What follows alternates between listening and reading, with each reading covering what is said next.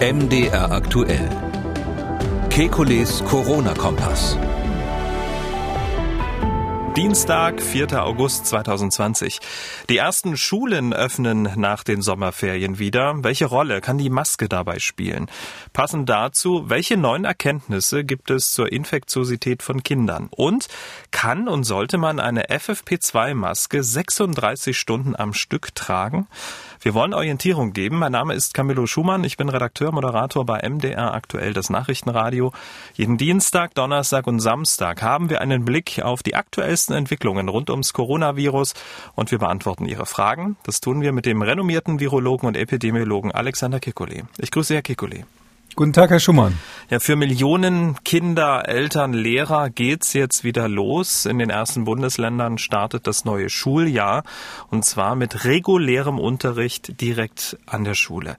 Mecklenburg-Vorpommern, da ging's ja schon los, ab Mittwoch dann in Hamburg und ab nächster Woche Berlin, Brandenburg, Schleswig-Holstein und Nordrhein-Westfalen. Jetzt gilt es sozusagen. Ähm, erstmal grundsätzlich, mit welchem Gefühl beobachten Sie den Start der Schule? Ja, ich habe da gemischte Gefühle. Also einerseits freue ich mich natürlich für die Kinder und auch ein bisschen für die Eltern, dass es endlich wieder losgeht und so ein Zug von Normalität eintritt. Ähm, ähm, zum anderen ist es natürlich so, dass ähm, die von mir ja sehr favorisierte Variante, dass man testet, bevor man die Klassen wieder zusammenbringt. Das ist ja jetzt weitgehend nicht verfolgt worden und zum Teil gibt es auch keine Masken in den Klassen. Drum ist das ein Experiment, anders kann man es nicht nennen, und zwar eins, was auch schiefgehen könnte. Die Schulen müssen wieder öffnen. Dieser Appell, der ging am Montag, 3. August, von einer Pressekonferenz in Dresden aus. Mit dabei Sachsens Kultusminister Christian Piwarz und Professor Dr. Wieland Kies, Direktor der Klinik und Poliklinik für Kinder- und Jugendmedizin des Uniklinikums Leipzig. Anlass waren zwei Studien. Zum einen zum Infektionsgeschehen an Schulen in Sachsen und zu psychischen Folgen der Schulschließungen für Kinder und Jugendliche. Zum Infektionsgeschehen hat Professor Kies Folgendes gesagt. In dem ersten Teil dieser Prävalenzstudie im Mai, Juni in Sachsen waren Kinder kaum Träger von Antikörpern und nicht aktiv infiziert. Also wer da über Schulschließungen reden will, äh, den kann ich nicht verstehen. Also keine akute Infektion, nur vereinzelt Antikörper. An dieser Studie hatten Grundschüler und Gymnasiasten teilgenommen. Man muss auch dazu sagen, diese Studie zum Infektionsgeschehen an sächsischen Schulen ist seit Anfang Juli ungefähr im Peer-Review-Verfahren eines wissenschaftlichen Magazins, also noch nicht wissenschaftlich abgenommen. Aber diese Studie deckt sich mit anderen Studien zu diesem Thema. Kann man dann so langsam einen Haken an das Thema Infektiosität von Schulkindern machen? Naja, das ist ja die äh, ganz große Frage, übrigens weltweit, das ist nicht nur in Deutschland ein Thema. Ähm, da gibt's einerseits die Ausgangsbasis, dass man früher ähm, beobachtet hat, dass sowohl bei Influenza, bei der Grippe, als auch bei anderen Atemwegsinfektionen, zum Beispiel RSV, das ist so ein anderes Virus, was bei Kindern häufiger mal vorkommt, da ist es einfach klar, dass die hauptsächlich in Kindergärten und Schulen verbreitet werden. Deshalb ist man anfangs sehr vorsichtig gewesen, mich auf jeden Fall eingeschlossen. Ähm, dann gab es ähm, erste Untersuchungen, dass ähm, möglicherweise Kinder relativ viel Virus im Rachen haben. Ähm, das war dann unklar, ob diese Untersuchungen genau so gehalten werden sollen. Und man hat dann parallel untersucht in Schulklassen und festgestellt, so wie ihr jetzt auch in Sachsen gab es ja schon mal was ähnliches aus Baden-Württemberg, dass man gesagt hat, naja, irgendwie gibt es keine Hinweise darauf, dass die Kinder ein besonderer Motor sind.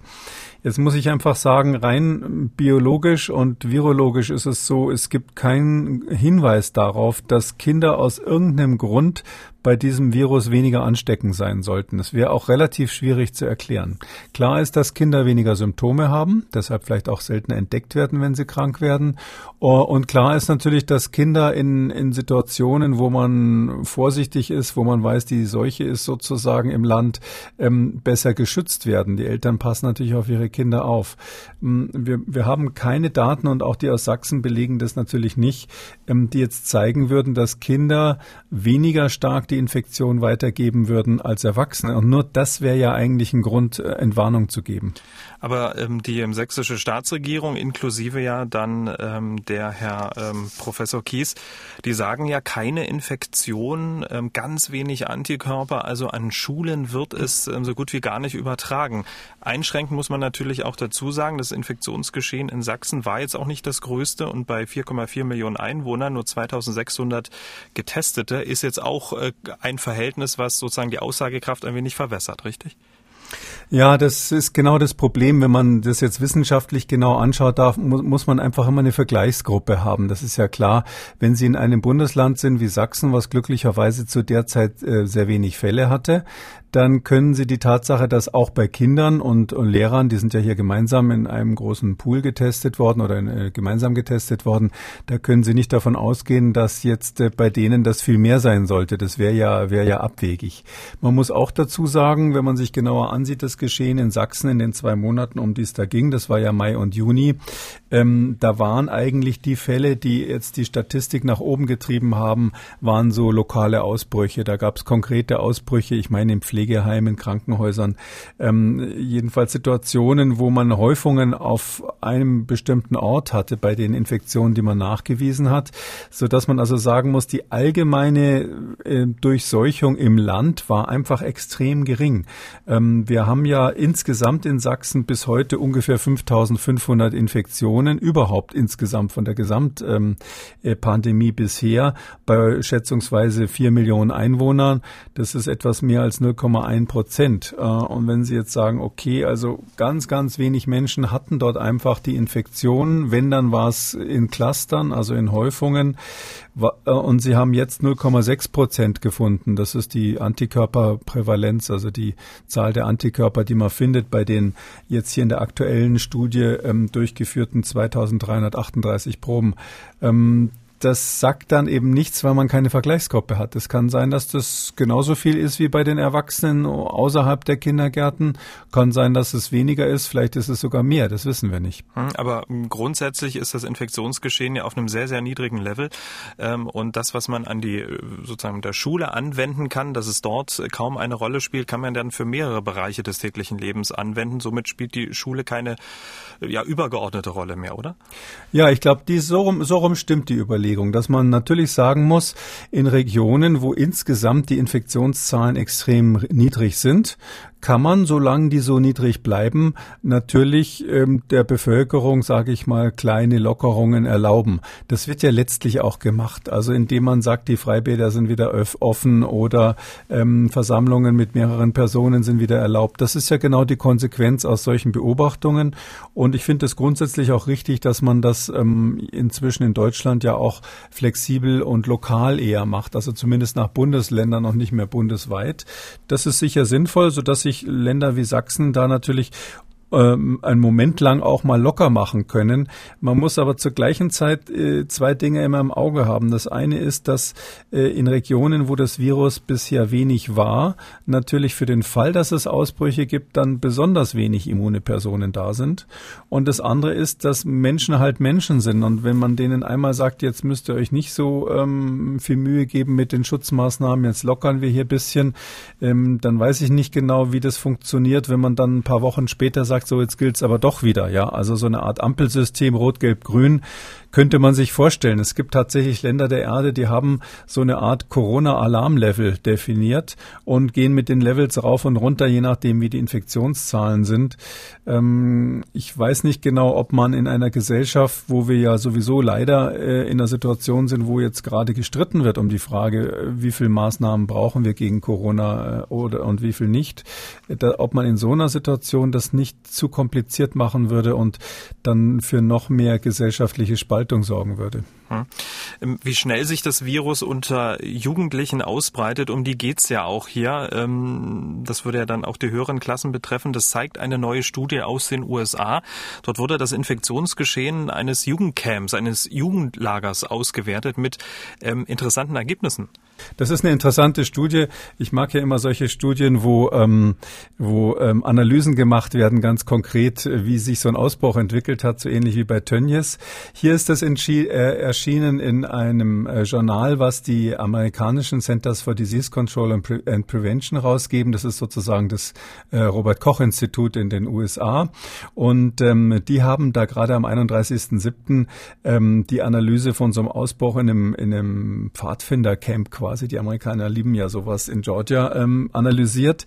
Das ist folgendermaßen abgelaufen. Da waren ähm, 120 Mitarbeiter, viele von denen aber auch relativ jung, also jugendliche Mitarbeiter, noch 138 Personen, die zusätzlich in der Ausbildung waren, viele von denen auch noch jugendlich. Und 363 Camper, also alles zusammen irgendwas wie knapp 600 Personen waren in so einem Camp und ein Teil davon drei Tage zur Vorbereitung. Und nach drei Vorbereitungstagen sollte es dann losgehen, dann kamen dann die Gäste, 363 Camper. Diese Camper, die waren im Alter von sechs bis 19 Jahren und ähm, da hat man ähm, als Voraussetzung, das ist das Interessante, gesagt, ihr dürft nur kommen, wenn ihr einen negativen Test mitbringt. Allerdings hat man gesagt, der darf bis zu zwölf Tage alt sein. Da werden sich die Hörer dieses Podcasts sofort fragen, was ist das für eine komische Anordnung? Aber der durfte nun einmal bis zu zwölf Tage alt sein, der Test. Das Interessante ist, sie haben im Grunde genommen praktisch alle Maßnahmen der CDC eingehalten. Das sind so ähnliche Maßnahmen wie bei uns, so mit Händewaschen, Kontakte vermeiden, Ellbogengruß, was es so alles gibt. Aber ein paar Maßnahmen haben sie weggelassen. Ich wollte gerade sagen, die zwei wichtigsten vermutlich und dazu gehörte, dass keine Maske getragen werden musste. Ja, also aus unserer Sicht sozusagen, wie wir das hier besprechen, haben sie die zwei wichtigsten weggelassen. Erstens, Masken mussten ähm, die äh, Teilnehmer nicht tragen. Das war ähm, empfohlen für die ähm, Mitarbeiter, aber selbst die haben das äh, zum großen Teil dann nicht eingehalten. Äh, und äh, zweitens musste nicht gelüftet werden. Es gab keine Lüftungsprotokolle. Das ist ja ganz interessant, wenn man die Entwicklung im Ausland ver äh, verfolgt. Wir hier in Deutschland sind, glaube ich, doch ziemlich weit, dass äh, selbst die Bevölkerung und natürlich alle Fachleute wissen, dass diese Aerosolbildung ein wichtiges Thema ist, dass die Gefahr von Superspreading ein Thema ist und dass man aufpassen muss, dass dass man in geschlossenen Räumen keine stehende Luft hat und deshalb lüftet. Das weiß nun jede Lehrerin, in der, jeder Lehrer in der Schule. Im Ausland wird das heftig diskutiert. In den USA ist das ein Riesenthema. Sollen wir jetzt die Aerosolvermeidung zusätzlich in die Maßnahmen reinnehmen? Naja, jedenfalls wurde dort nicht gelüftet. Die haben also zum großen Teil keine Masken aufgehabt und haben also dann täglich intensiv, ähm, auf Englisch hieß es vigorously, also das heißt also noch mehr als intensiv, sozusagen wild gesungen und auch Cheering, also diese, wenn die Amerikaner, die rufen dann irgendwelche Schlachtrufe, das nennen die dann Cheering und äh, tanzen zum Teil dazu. Das haben die jeden Tag mehrmals gemacht. Naja, können Sie sich vorstellen, was passiert ist. Ähm, es gab eine Ansteckung, beziehungsweise es gab mehrere Ansteckungen. Es haben sich 44 Prozent der Camp-Mitglieder mit Covid-19 infiziert. Ähm, äh, es ist höchstwahrscheinlich von einem importiert worden. Das ist leider nicht ganz genau rausgekriegt, äh, hat man nicht ganz genau rausbekommen. Aber diese sogenannte Attack Rate, wie wir das dann nennen, also wie viele hat sozusagen dann erwischt bei der Infektion, lag bei 44 Prozent. 260 von 597 hatten das Virus hinterher. Ähm, das ist eine sehr, sehr hohe Zahl, also praktisch ähm, sehr konsequent durch, durchimmunisiert haben die sich dort in diesen wenigen Tagen. Das waren ja insgesamt nur diese drei Tage Vorbereitung. Das Camp sollte eine Woche dauern, aber wurde nach drei Tagen abgebrochen, als dann klar war, dass es da diese Infektionen gab. Mm, und was ich jetzt spannend finde, ist die Altersverteilung. Ähm, das ist hier genau aufgelistet und zwar die meisten Infektionen, 51 Prozent, waren in der Altersgruppe zwischen sechs und zehn Jahren also die sechs bis zehnjährigen hatten 51 Prozent. Dann bei den elf bis 14-Jährigen, da waren 44 Prozent infiziert also auch fast die Hälfte. Und bei den etwas älteren, 18 bis 21, das waren wahrscheinlich da mehr so Betreuer, waren nur 33 Prozent, ein Drittel infiziert. Das heißt hier ganz klar, die Jüngsten haben am häufigsten das Virus abgekriegt in diesem Camp. Äh, und insgesamt von allen, die ähm, infiziert waren, war ein Viertel, 25 Prozent komplett ohne Symptome. Das ist auch interessant, bei so jungen Leuten nicht unerwartet, aber dass man einfach wahrscheinlich viele äh, symptomlose Überträger auch hatte. Hm. Und das sind, das ist ja genau ähm, die Altersspanne, die dann auch ähm, ja, die Schulkinder betrifft und ähm, wie dann damit umgegangen wird. Und dort wurden ja keine Masken getragen, es wurde nicht gelüftet. Das wird in Deutschland ja gemacht. Äh, an den deutschen Schulen wird gelüftet. Das gehört zum Hygienekonzept mit dazu. Und jetzt ist sozusagen das Zünglein an der Waage ist die Maske. Und die Bundesländer, die reagieren auf diesen Schulstart, wie wir es ja aus der Pandemie kennen, ähm, sehr, sehr unterschiedlich. Aber man kann feststellen, die Maske wird nun auch zum Bild an den Schulen gehören. In Mecklenburg-Vorpommern, Hamburg, Bayern, Baden-Württemberg muss an den Schulen dann Maske getragen werden, im Klassenzimmer aber offenbar nicht. Nur in NRW, da soll die Maske sogar auch im Klassenzimmer getragen werden. Erst einmal grundsätzlich, die Maske hält Einzug an der Schule. Gute Idee? Ja, das ist auf jeden Fall eine gute Idee. Ich kann da nur noch mal plädieren. Das ist genauso nervig wie früher der, der Sicherheitsgurt oder der, der Helm beim Motorradfahren oder ähnliches. Da müssen wir uns jetzt erstmal dran gewöhnen. Ich, ich blicke da natürlich in den Herbst, vor allem wenn man die Fenster nicht mehr ständig aufmachen kann. Ähm, da ist die Maske ganz offensichtlich, und das sagen eigentlich die Studien weltweit, das, was von den einfachen Maßnahmen noch am besten wirkt. Aber Maske auch im Unterricht, so wie es ähm, NRW ähm, einführt, Niedersachsen sagt, das ist völlig unverhältnismäßig. Wie bewerten Sie es? Ja, das ist, ich gucke natürlich aus der Virologenseite da drauf. Also ähm, wenn Sie mich sozusagen als Vater fragen, habe ich nur eine kleine Stichprobe ähm, äh, mit Kindern, die jetzt gerade noch an der Schule beziehungsweise in der Kita sind. Ähm, das ist für die Kinder natürlich schon ziemlich nervig, äh, wenn die da drin sitzen müssen und eine Maske im Gesicht haben. Ähm, äh, andererseits glaube ich schon, dass man Unterricht so machen kann. Ähm, wir machen auch ähm, in meinem Institut alle Besprechungen mit Maske im Gesicht. Ich glaube, das ist bundesweit in Krankenhäusern absolut üblich.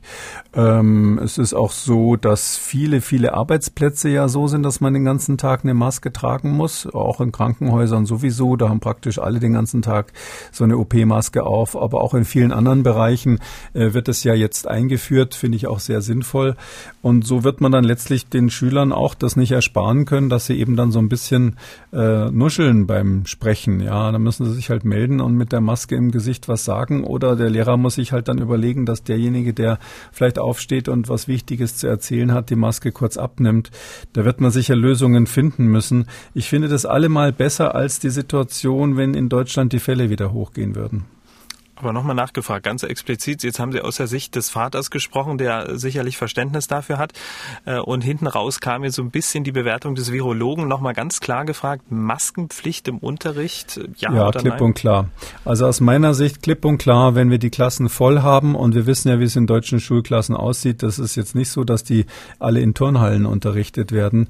Ähm, wenn die Klasse voll ist und sie jetzt im Herbst die Fenster nicht mehr dauernd aufmachen haben können, äh, ist die Maske das, was notwendig notwendig ist, die Maske im Unterricht. Dafür würde ich plädieren, so lange, bis wir vielleicht andere Zahlen haben. Es ist ja möglich, dass sich die Ergebnisse, die wir bis jetzt haben, äh, doch in eine Richtung entwickeln, dass die, aus welchem Grund auch immer Kinder und Jugendliche nicht so infektiös sind. Ich glaube es nicht, aber äh, man lässt sich ja gerne belehren. Aber ich würde das ganze Experiment, wenn ich es mal noch mal so nennen darf, nicht von der Seite auf ähm, anfangen, dass ich quasi ins Risiko gehe und sage, okay, ich schaue mal, was passiert. Und so sagen es ja auch viele Politiker dieser Tage. Wenn es schlimmer wird, dann machen wir es eben wieder zu. Aber ich meine, da riskieren sie letztlich Menschenleben und auch, dass das Virus sich weiter ausbreitet. Ich glaube, andersrum wäre es vernünftig, äh, mit einer sichereren Methode anfangen, vielleicht dann in Einzelfällen unter starker Kontrolle in einzelnen Klassen die Masken dann mal weglassen, aber dann wirklich als Experiment, was auch äh, wissenschaftlich direkt begleitet wird. Und nur wenn diese Dinge sehr, sehr positiv ausfallen, kann man es dann schrittweise Weise lockern. Wir wissen einfach, dass es massive Ausbrüche in Schulklassen gibt, wenn die Masken weggelassen werden. In Sachsen, da soll es keine Maskenpflicht im Unterricht geben. Aber dann vielleicht ja doch irgendwie. Folgendes hat Kultusminister Piwarz auf einer Pressekonferenz am Montag, 3. August gesagt. Dazu gehört für uns, dass wir ähm, eine Maskenpflicht generell im Moment nicht als notwendig erachten, aber trotzdem eine Masken-Mitführungspflicht ähm, ja, ähm, im Freistaat Sachsen haben. Also jeder, der ein Schulgebäude betritt, muss eine Maske bei sich führen und Schulen sollen, und das haben sie in der letzten Zeit eigenverantwortlich sehr, sehr gut getan, entscheiden, ob außerhalb der Unterrichtsräume, außerhalb der Unterrichtssituation äh, Masken zu tragen sind, beispielsweise auf dem Pausenhof oder im Schulgebäude, wenn man sich also begegnet. Ähm, das wird auch weiterhin ganz selbstverständlich zum schulischen Alltag äh, in Sachsen äh, dazugehören, weil wir eben einen Regelbetrieb unter Pandemiebedingungen haben. Hm, Maskenmitführungspflicht und jede Schule soll selbst entscheiden. Jetzt haben Sie gerade eben ähm, sich für eine Maskenpflicht auch im Unterricht generell überall ähm, ausgesprochen. Sie sagen aber auch, dass man immer regional äh, unterschiedlich reagieren soll. Warum trifft das da auf die Maske jetzt nicht zu? Naja, die äh, Problem ist ja, dass wir äh, auf jeden Fall immer und überall äh, Superspreader-Ereignisse vermeiden müssen. Äh, und äh, beim Superspreader genügt Ihnen ja ein einziger Infizierter. Das kann ein einziges Kind sein, das vielleicht mit den Eltern im Ausland war oder aus anderen Gründen sich irgendwo das Virus geholt hat. Und wenn das natürlich in einer Schulklasse dann 20 andere auf einmal infiziert, dann nützt Ihnen das nichts, dass das Bundesland insgesamt vielleicht sehr, sehr niedrige Fallzahlen hat. Ähm, und deshalb würde ich äh, hier von der sicheren Seite einfach ausgehen, weil eine Schulklasse mit geschlossenen Fenstern und Kindern, die da die ganze Zeit sitzen, die da vielleicht auch sprechen müssen zwischendurch, äh, das ist einfach eine Situation, wo man mit solchen Superspreading-Ereignissen rechnen muss. Hm. Ähm, Maske in der Schule, das äh, wird wie gesagt jetzt zum Bild äh, mit dazugehören, aber es wird jetzt in den kommenden Tagen auch richtig heiß in Deutschland. Temperaturen über 30 Grad im Schatten, praller Sonnenschein und äh, jeder weiß, in so einem Klassenzimmer, das heizt sich dann auch gerne mal auf und dann noch eine Maske. Da wird wahrscheinlich der ein oder andere Lehrer sagen, äh, ja gut, dann setzt sie halt mal kurz ab, ähm, wenn es dann wirklich zu heiß ist und man vielleicht auch schlecht Luft bekommt.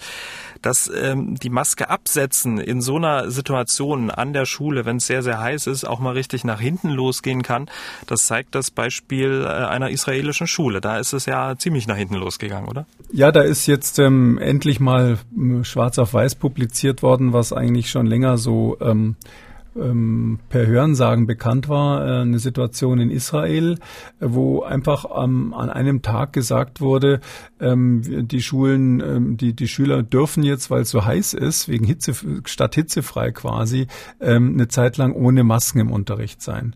Und da hat man kurz darauf ja die ähm, bekannten Ausbrüche gehabt und äh, speziell aber jetzt nachgesehen, welchen Effekt hatte jetzt die konk konkrete, ähm, äh, das konkrete Weg Weglassen der Maske in dieser bestimmten Schule. Und da war es so, dass 153 Studenten, 153 ne, Schüler und 25 ähm, Mitarbeiter dort, also eine relativ hohe Zahl, tatsächlich ähm, Covid-19 positiv geworden sind. Die sogenannte Attack Rate war dort äh, ungefähr bei 13 bis 15 Prozent. Das heißt also, von denen, die hätten infiziert werden können, sind immerhin 13 bis 15 Prozent infiziert worden. Das ist jetzt noch kein Superspreader-Ereignis hm. in dieser Weise, weil es dort relativ verteilt war in der Schule. Aber es zeigt relativ eindeutig, dass die, das Weglassen der Maske eins zu eins zur Folge hat, dass hinterher die Zahl der Infektionen steigt. Bei einem entsprechenden ähm, Umfeld ähm, an Fällen. Ja, das ist natürlich stimmt. Das ist natürlich ein wichtiger Punkt. Ähm, das ist eine Situation, wo äh, in Israel die sowieso das Problem hatten, dass die Fallzahlen angestiegen sind und ähm, wahrscheinlich nie so ganz unter Kontrolle waren. Da kann man vielleicht zu Deutschland was sagen, was mir, was mir ganz wichtig ist, weil wir ja im Moment äh, immer so ein bisschen diskutieren, geht es jetzt wieder hoch? Irgendwo die täglichen Fallzahlen waren zum Teil wieder knapp unter 1000. Andere Bundesländer sagen, na, bei uns ist es ja gar nicht so hoch. Ähm, wir sind ähm, in einer Phase, wo sich das Bild der einzelnen Infektionen verändert.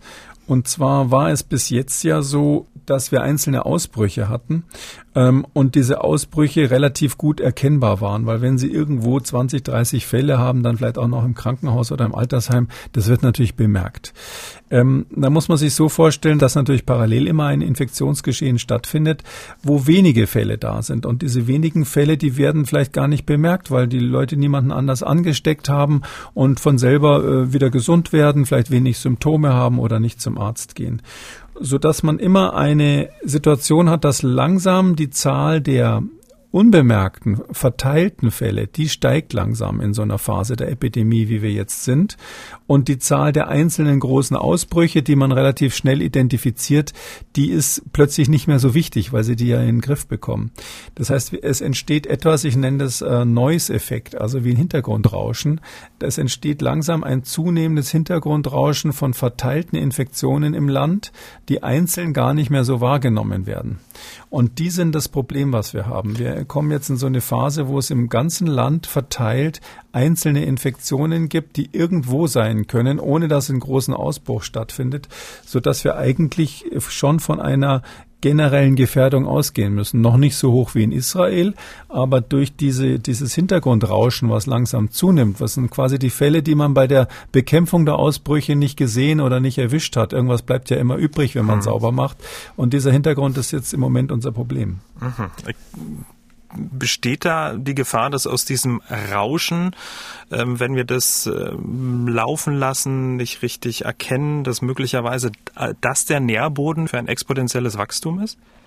Ja, das ist genau das Problem. Wenn, äh, am Anfang hatten wir eben eingeschleppte Infektionen, einzelne Infektionen, Infektionsketten, die man gefunden hat, wie Tönnies natürlich und ähnliches, andere, die man nicht gefunden hat. Aber wenn Sie natürlich dann plötzlich so eine ganz allgemein, fast schon normal verteilte Verteilung von diesen Fällen in ganz Deutschland haben, dann sind die nicht mehr einzufangen. Das kann dann nur noch, die einzige Möglichkeit dagegen vorzugehen, ist eigentlich das individuelle Verhalten der Bevölkerung.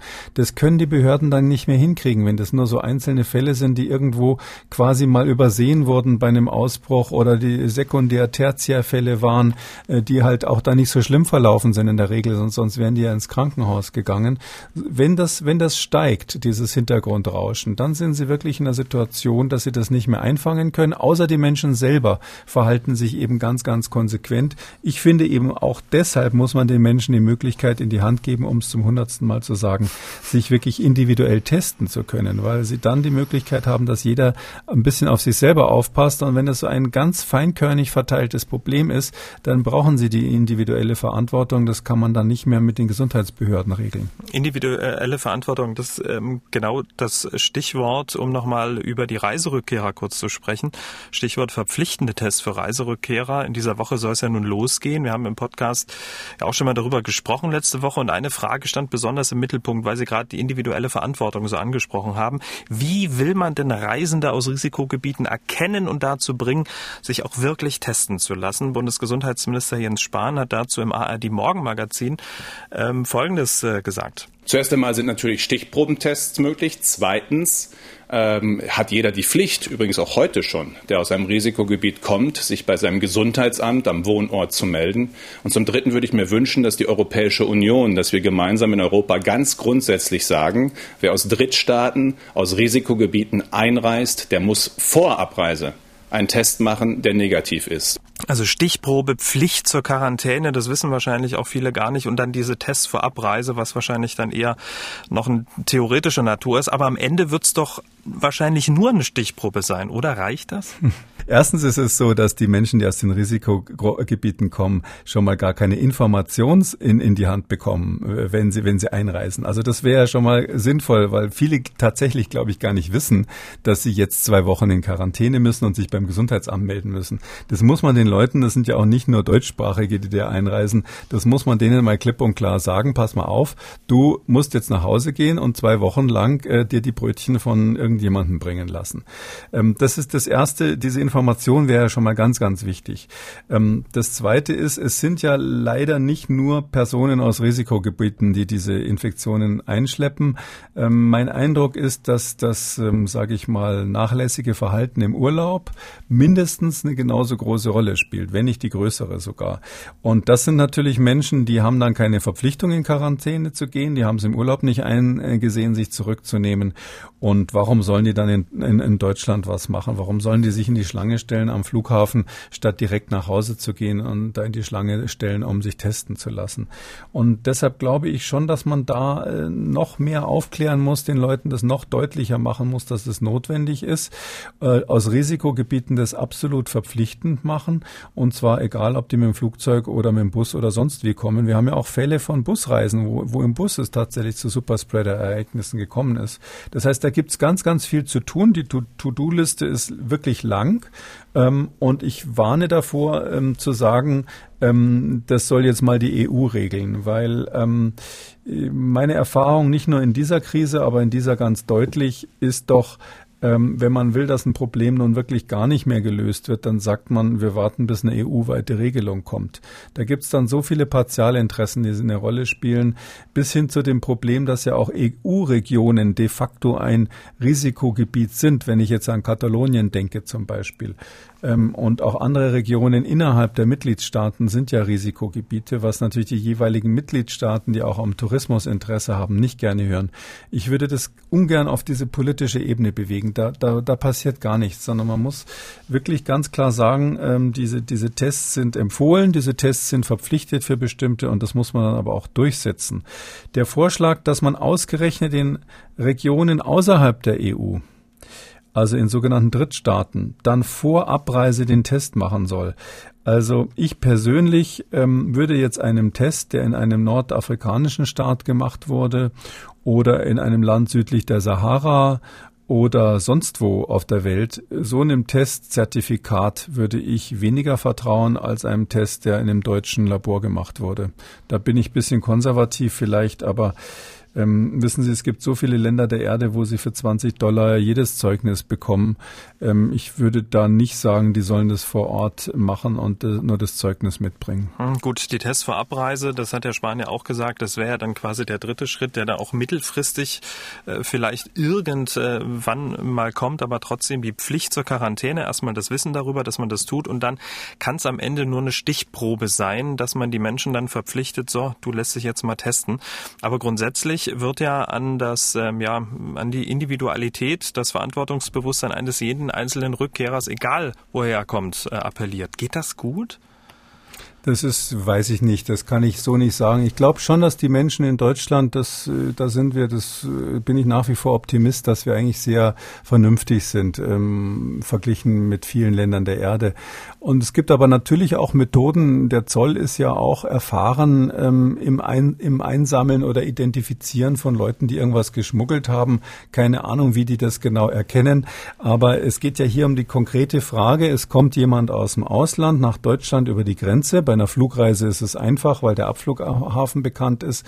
Ähm, es kommt jemand auf einem anderen Weg nach Deutschland und da muss er eben direkt gefragt werden, wo kommen Sie her? Und jemand, der natürlich das Pokerface macht und den Zöllner komplett oder den Beamten dort komplett anlügt und sagt, ich komme aus Österreich, dabei ist er von sonst wo eingereist. Äh, solche werden Sie nie richtig erwischen. Aber ich glaube, ähm, das ist nur ein kleiner Teil, der dann so wirklich ganz absichtlich so eine Frage falsch beantwortet. Das Wichtige ist doch, dass jemand da steht, stehen muss, der die Frage stellt. Und das ist ja bis jetzt nicht der Fall. Selbst wenn Sie am Flughafen einreisen aus einer Destination, wo klar ist, dass der Abflugort ein Risikogebiet ist, ist es ja nicht so, dass alle Passagiere an langen Tischen vorbeigehen und einen Rachenabstrich machen müssen, sondern äh, das, das wird halt empfohlen, aber es wird sozusagen nicht durchgesetzt. Und ich glaube, da könnte man schon noch einiges tun, um zumindest das Sieb, sage ich mal, ein bisschen enger zu machen. 100 Prozent werden sie nicht bekommen, aber das stört epidemiologisch nicht wenn Sie, wenn Sie, wenn Sie bei 90 Prozent effizient landen, dann sind Sie auf jeden Fall hervorragend äh, bezüglich der Bekämpfung der Epidemie. Bin ich ja mal gespannt. Wir kommen an dieser Stelle zu den Hörerfragen. Diese Dame hat eine wichtige Frage zur Maske und diese Maske braucht sie unbedingt. Patienten auf der Transplantationsliste müssen ja einmal im Quartal zu Pflichttests ins Krankenhaus. Jetzt ist hier meine Frage, ob Sie sich vorstellen können, dass man ca. 36 Stunden im Krankenhaus mit FFP2-Mundschutz aushält, also ohne Pause aushält. Ähm, ich kann es mir als Lungenpatientin überhaupt nicht vorstellen und ähm, möchte ganz ehrlich jetzt fragen, ob es überhaupt möglich ist oder ob es eigentlich kompletter Wahnsinn ist, weil man es ähm, sowieso nicht aushalten wird. Ich danke Ihnen von Herzen für Ihre Antwort und ja, vielen Dank für den Podcast. Ja, das ist ja auch eine Frage, die über Leben und Tod entscheidet.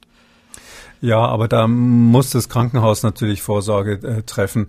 Ähm, 36 Stunden, ich würde das auf keinen Fall versuchen, wenn ich was an der Lunge habe. Und ich kann ja mal von mir selber sagen, ich äh, habe tatsächlich dann auch so eine FFP-Maske auf, wenn ich zum Beispiel im Flugzeug sitze oder Zug fahre. Und äh, wenn dann der Zug, was ja in Deutschland leider manchmal vorkommen soll, dann mal äh, Verspätung hat, dann äh, schnauft man ganz schön unter der Maske, gerade jetzt in den Sommermonaten. Also ich kann mir nicht vorstellen, dass jemand äh, durchgehend eine FFP2-Maske länger als, sage ich mal, acht Stunden oder sowas trägt, ohne das extrem unangenehm zu finden. Ich glaube auch, dass es am Ende des Tages sogar für die Lunge nicht gesund sein kann. Ich bin jetzt kein Pulmologe. Ähm, deshalb nein, das würde ich nicht versuchen, 36 Stunden, sondern das Krankenhaus muss dafür sorgen, dass ein Patient, der dann gefährdet ist, wohl auch offensichtlich hier zur Risikogruppe gehört, dass so jemand dann eben geschützt ist. Der braucht eben einen Raum, wo er sich nicht anstecken kann in der Zeit. Hm. Dieser Herr hat angerufen und folgende Frage. Immer wieder hört man ja von vielen Leuten, dass sie schon im Dezember oder Januar äh, Probleme hatten mit Erkältungskrankheiten, die sich wie Corona angefühlt haben.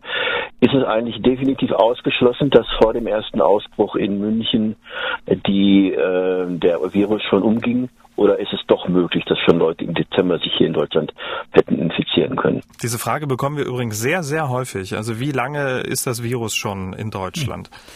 Also in Deutschland ist leider dazu noch nicht so eine richtig gute Studie gemacht worden, aber es ist klar, dass es in Frankreich Fälle gab, die schon im letzten Jahr waren, ähm, also deutlich bevor der Ausbruch in Italien dann bekannt wurde so dass wir davon ausgehen müssen, wenn diese Zahlen stimmen, ja, wenn diese Untersuchungen stimmen, das ist natürlich immer so, einer untersucht was und es kann immer sein, dass dann eine Weile später rauskommt, dass er technischen Fehler gemacht hat. Aber wenn das stimmt, ist es so, dass wir in Europa schon einzelne Infektionen hatten, deutlich bevor die Fälle in München bekannt wurden. Ähm, ich gehe eigentlich davon aus, dass insbesondere Leute, die jetzt so in Norditalien waren oder in Tirol waren, dass die durchaus eine Chance hatten, sich beispielsweise im Januar schon zu infizieren. Ob es schon letztes Jahr Oktober vielleicht möglich war, sich zu infizieren in Europa, das, ähm, da steht ein Fragezeichen dahinter. Das wird spekuliert. Da gibt es sicherlich demnächst Untersuchungen, die sowas prüfen, weil man ja ähm, Rückstellproben hat. Also von, von vielen Menschen, die im Krankenhaus oder beim Arzt waren, ist ja noch tiefgefrorenes Serum, also Blutbestandteile letztlich irgendwo im Tiefkühler. Und sowas kann man natürlich rausholen und untersuchen. Das wird mit Sicherheit gemacht. Und ich erwarte von solchen Studien schon, ich gehe eigentlich davon aus, dass wir feststellen werden, dass das Virus aus China sich viel früher verbreitet hat, als es offiziell festgestellt wurde. Ähm, das liegt sicherlich auch an der Informationspolitik der Behörde in Wuhan ganz am Anfang. Ähm, das ist, glaube ich, inzwischen ja international akzeptiert, dass die versucht haben, das Problem zu lösen und nicht gleich an die große Glocke gelenkt, äh, gehängt haben, dass sie ein Problem haben. Und in der Zeit sind natürlich auch täglich Tausende von Menschen mit dem Flugzeug ähm, aus der Stadt geflogen und rein statistisch müssen da ein paar Infizierte dabei gewesen sein. Ja, und wenn diese Rückstellproben aufgetaut und ausgewertet sind, ähm, dann erfahren Sie es hier im Podcast. Damit sind wir am Ende von Ausgabe 90. Herr Gekoli, vielen Dank. Wir hören uns dann am Donnerstag wieder. Gerne bis Donnerstag, Herr Schumann. Sie haben auch eine Frage, dann schreiben Sie uns an mdr aktuell-podcast.mdr.de oder greifen Sie zum Hörer und rufen uns an 0800 322 00. Kekulis Corona-Kompass als ausführlicher Podcast auf mdraktuell.de, in der ARD-Audiothek, bei YouTube und überall, wo es Podcasts gibt. MDR aktuell. Kekules Corona-Kompass.